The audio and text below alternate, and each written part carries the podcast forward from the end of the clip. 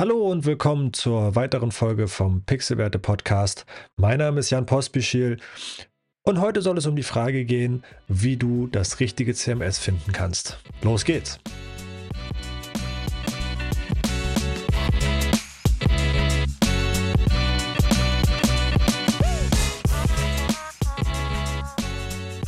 In so ziemlich jedem Briefing, das ich bekomme, wenn es darum geht, Webseiten zu bauen, steht drin, wir wollen, dass das Ganze auf einem CMS basiert.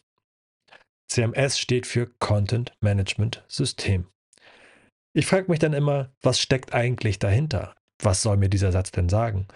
Und wenn es um Content Management Systeme geht, geht es erstmal um zwei Zielsetzungen, die ein Kunde damit haben kann oder die, die du damit verfolgst, wenn du sagst, hey, ich möchte gerne ein CMS einsetzen.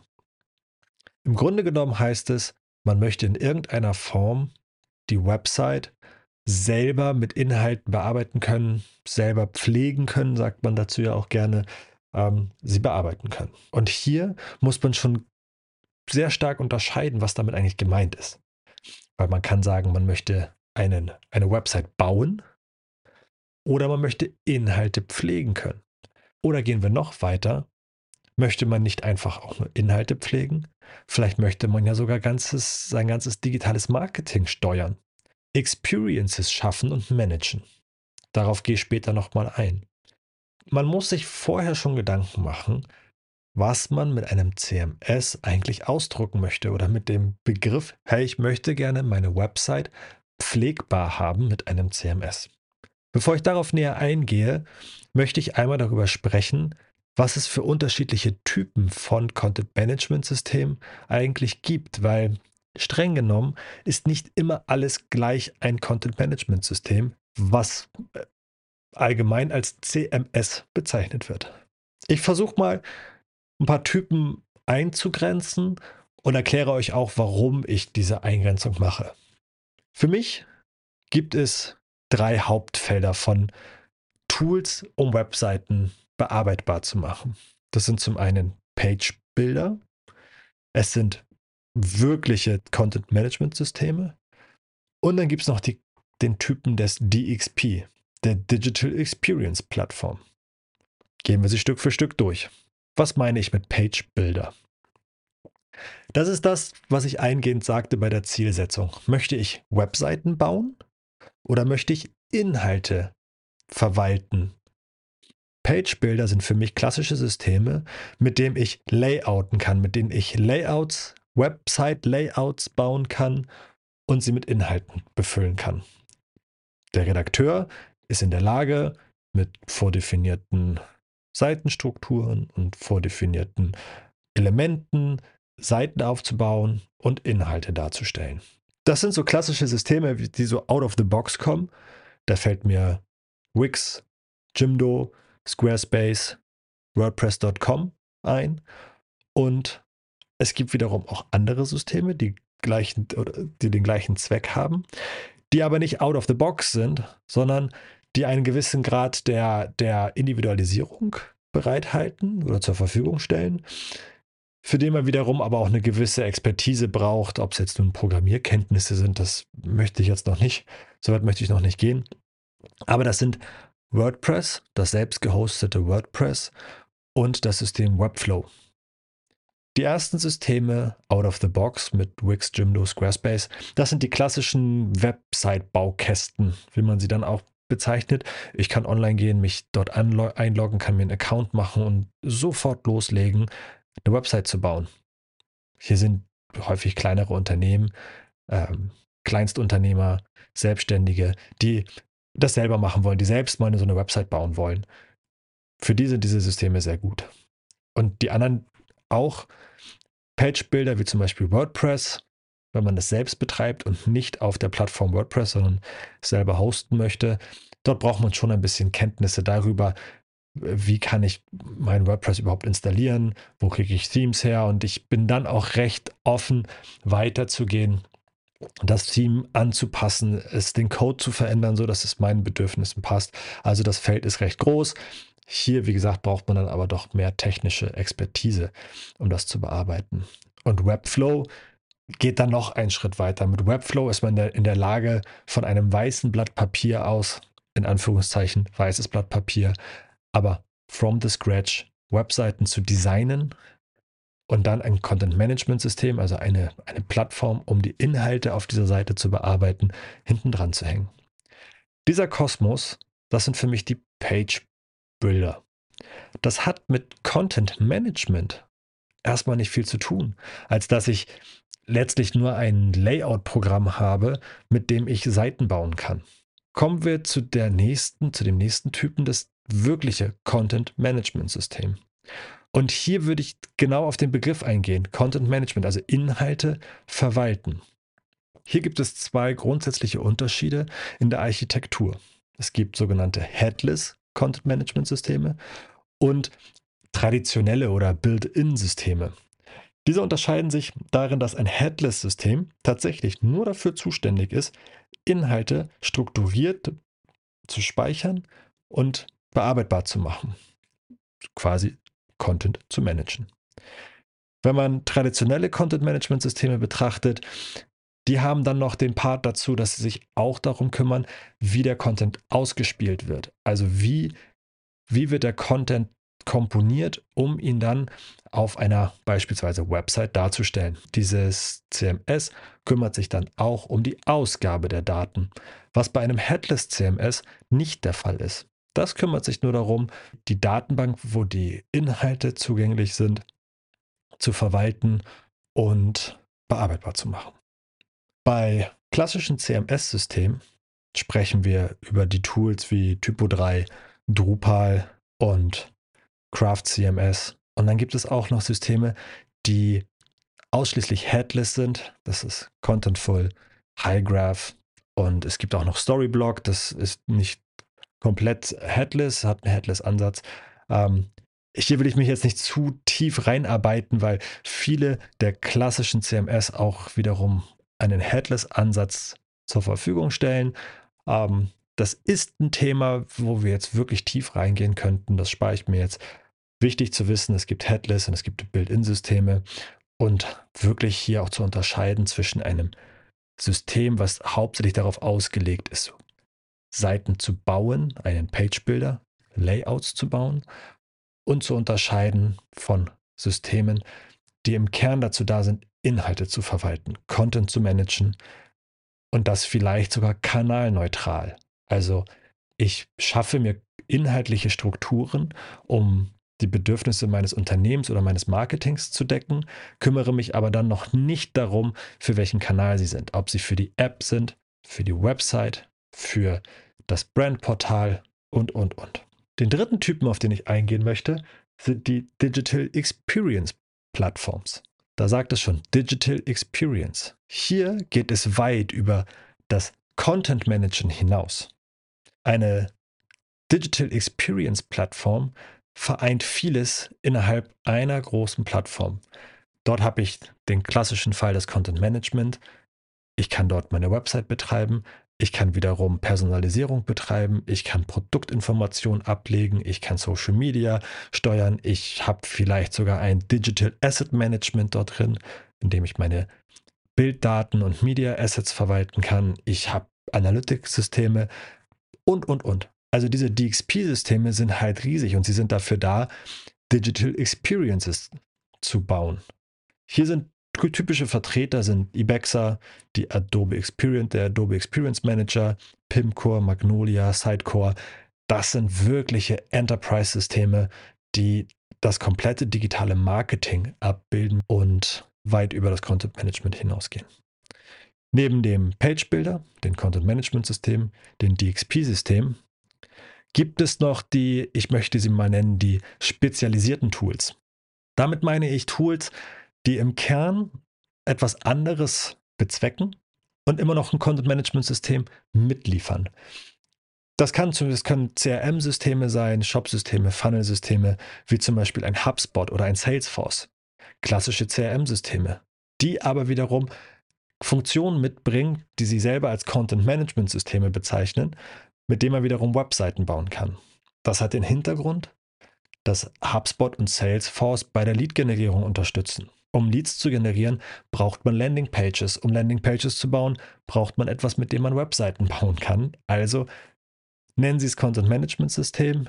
Häufig würde ich es eher als Page Builder System bezeichnen. Das kann man dann sehen, wie man will. Letztendlich sind es spezialisierte Tools. Auch ein Shopify oder weitere Shop-Systeme bieten halt auch Möglichkeiten, weiteren Content zu bauen. Dann brauche ich wiederum auch Funktionen, mit denen ich normale Webseiten erstellen kann.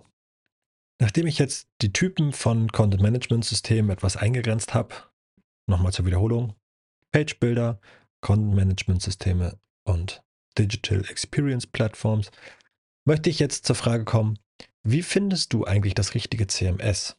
Diese Frage bekomme ich immer wieder zu hören und in jedem Projekt, in dem es darum geht, Webseiten zu bauen oder ähnliches, ist immer die Frage, welches System wähle ich denn jetzt eigentlich? Und diese Frage ist tatsächlich kompliziert, schwer zu beantworten. Ich möchte dir heute ein paar Eckpfeiler mit an die Hand geben, anhand derer du diese Frage etwas eingrenzen kannst und etwas die Frage oder die Beantwortung etwas für dich strukturieren kannst. Als allererstes solltest du immer in irgendeiner Form deine Zielsetzung formulieren. Wo will ich eigentlich hin? Das, ich möchte eine Website haben, die ich auch selber pflegen kann, das reicht nicht. Du solltest dir diese Frage nochmal tiefer stellen. Hier drei Ansätze dafür. Erstmal mach dir Gedanken darüber, welche Kanäle du mit deinem Content, deinen Inhalten bestücken möchtest oder ausstatten möchtest. Ist es wirklich nur für einen einzigen Kanal gedacht? Möchtest du wirklich und ausschließlich nur die Website damit bedienen? Oder möchtest du mehrere Kanäle, wie zum Beispiel dein Newsletter-Tool und eine, vielleicht eine Mobile-App oder dergleichen, auch mit diesem Content ausstatten? In dem Zusammenhang spielt es nämlich eine Rolle, ob du ein großes System haben möchtest, mit dem du die Kanäle bedienen kannst, oder ob du dir vielleicht mehrere kleinere Systeme baust. Und daran angeschlossen die Frage, wie geht, wie wandert der Content zwischen diesen Systemen oder halt auch nicht, wenn es ein großes ist? Die nächste Frage zur Zielsetzung ist, wie nachhaltig möchtest du deine Entwicklung vorantreiben? Mit Nachhaltigkeit meine ich das jetzt nicht auf unsere Umwelt bezogen, sondern nachhaltig meine ich, wie nachhaltig soll die, der Entwicklungsaufwand sein. Sprich, weißt du heute schon, dass du klein startest und es soll ganz groß werden? Heute ein solides Fundament aufbauen, mit dem man dann aber immer größer werden kann in seiner Content-Strategie, in seinem digitalen Marketing? Oder ist heute schon klar, welcher, was sozusagen die maximale Ausprägung des Vorhabens ist, die maximale Ausprägung des, des Content-Marketings, des Digital-Marketings und der Umfang ist auch nicht allzu groß. Und man weiß das heute schon. Weil daran kann man ganz klar die, das System auswählen und sozusagen brauche ich jetzt ein großes Containerschiff, mit dem ich sehr weit reisen kann oder reicht mir ein kleines Schnellboot? Die dritte Frage, die man sich stellen muss, ist die Individualisierung. Und das ist das Thema maßgeschneidert oder von der Stange. Möchte ich möglichst viel selber machen und habe ähm, und baue deswegen auf Standards, nehme mir quasi was von der Stange, weil es einfach zu bedienen ist. Ich kann dann aber wenig individuell anpassen und bin auch in meinen Möglichkeiten dadurch eingeschränkt. Auf der anderen Seite kann ich aber auch ein sehr individuelles und auf mich maßgeschneidertes System entwickeln lassen. Das kann man meistens nicht selber machen, sondern dann braucht man Experten und man muss ähm, dort Dienstleister einschalten. Ich habe dann aber die Möglichkeit, sehr individuell das System zu entwickeln oder entwickeln zu lassen, was auf meine Bedürfnisse, auf meine Prozesse maßgeschneidert ist, um damit mir dann einen, einen Vorteil zu verschaffen.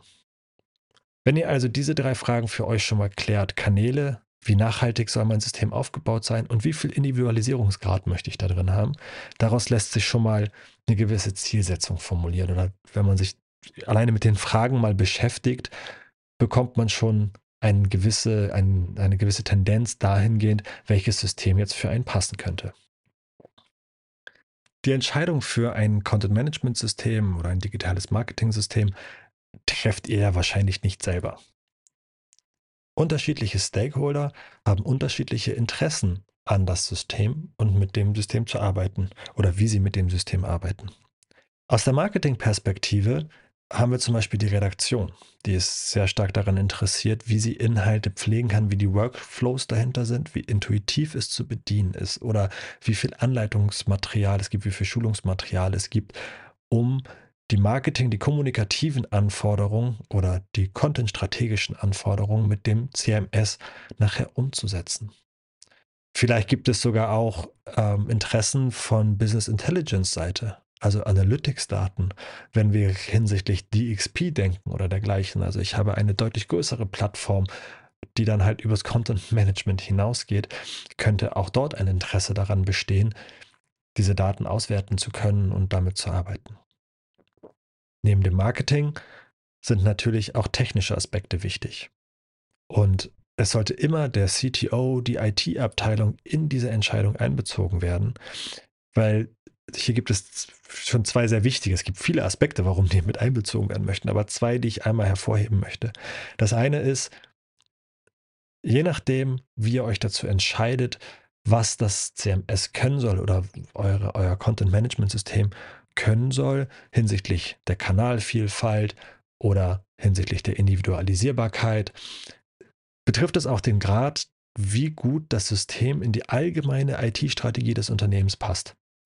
Sprich, wenn man Anbindungen, Schnittstellen, etc. bauen möchte, um das System mit anderen Systemen kommunizieren zu lassen, ist es immer ratsam, jemanden aus der IT dabei zu haben, der das da auch ein Auge drauf wirft und zumindest als Sparingspartner und Diskussionspartner dient, um diese Entscheidung weiter einzugrenzen. Ebenso ist das Thema Hosting wichtig. Es gibt Systeme, die sind in der Cloud gehostet und es gibt Systeme, die man wiederum selbst installieren muss oder selbst hosten möchte oder sogar selbst hosten muss. Neben Marketing, Technik gibt es jetzt auch noch das Design. Und bei dem Design ist es schon wichtig zu berücksichtigen, wie denn die Anforderungen aus der User Experience Brille und aus der User Interface Design Brille sind. Nicht jedes System lässt sich gleich gut hinsichtlich der User Experience und des User Interfaces anpassen. Wenn wir Systeme nehmen, die wir von der Stange kaufen und eingeschränkt sind im Anpassungsgrad, werden wir nicht jedes Design so umsetzen können, wie wir es haben wollen. Genauso die User Experience. Nehmen wir standardisierte Dinge, können wir sie nicht anpassen. Wollen wir sie anpassen, wird der Aufwand größer und man hat dann auch natürlich den Freiheitsgrad. Das sollte aber mit Designern besprochen werden und sie sollten mit einbezogen werden. Abschließend nochmal zusammengefasst, wie finde ich das richtige CMS? Diese Frage ist groß, sie ist schwierig zu beantworten und ich hoffe, ich habe dir heute mit den Aspekten erstmal der Typeneingrenzung, ist es ein Page-Builder mit Lay zum Layout bauen? Ist es wirklich etwas, um Content Management zu betreiben, um wirklich Content zu verwalten? Oder ist es etwas, ein DXP, mit dem ich ganze digitale Experiences aufbauen und verwalten möchte? Und den Fragestellungen Kanal, Nachhaltigkeit, Individualisierbarkeit mit den jeweiligen Stakeholdern, mit denen ich diese Frage besprechen sollte. Ich hoffe, dass ich dir mit diesen Aspekten einen gewissen Rahmen geben konnte, wie du dich dieser Frage nähern kannst und wie du sie vielleicht besser für dich beantworten kannst. Noch als kleinen Tipp, wenn du wirklich einen Deep Dive nachher machen möchtest, was es bedeutet, Content zu managen und was Systeme eigentlich technisch strukturell unterscheidet, empfehle ich dir das Buch Real World Content Modeling. Dieses Buch geht nicht einzeln auf Systeme ein, es schaut sich aber unterschiedliche Konzepte wie Systeme, Content-Management-Systeme, welche, welche Philosophie sie haben beim Verwalten von Inhalten.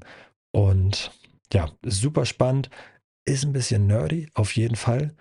Ich werde es in den Shownotes verlinken, das Buch. Ich kann es nur jedem empfehlen, der sich mit dem Thema tiefer beschäftigen möchte. Das soll es gewesen sein zum Thema CMS. Ich freue mich über eine Bewertung.